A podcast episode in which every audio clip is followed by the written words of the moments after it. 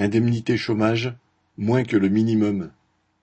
La réforme de l'assurance chômage de 2021 a conduit à une baisse drastique de l'indemnisation des chômeurs.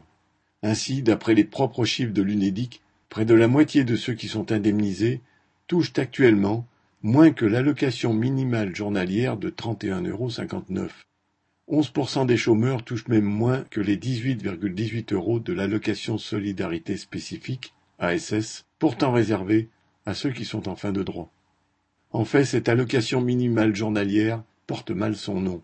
Elle n'a rien de minimum et elle doit au contraire ne pas dépasser 75% du salaire journalier de référence, SEJR. Or, ce SEJR a subi les charcutages de la réforme de l'assurance chômage. Son nouveau mode de calcul divise la rémunération des deux dernières années par le nombre de jours calendaires, travaillés ou non, alors que précédemment, le nombre pris en compte était celui des jours travaillés.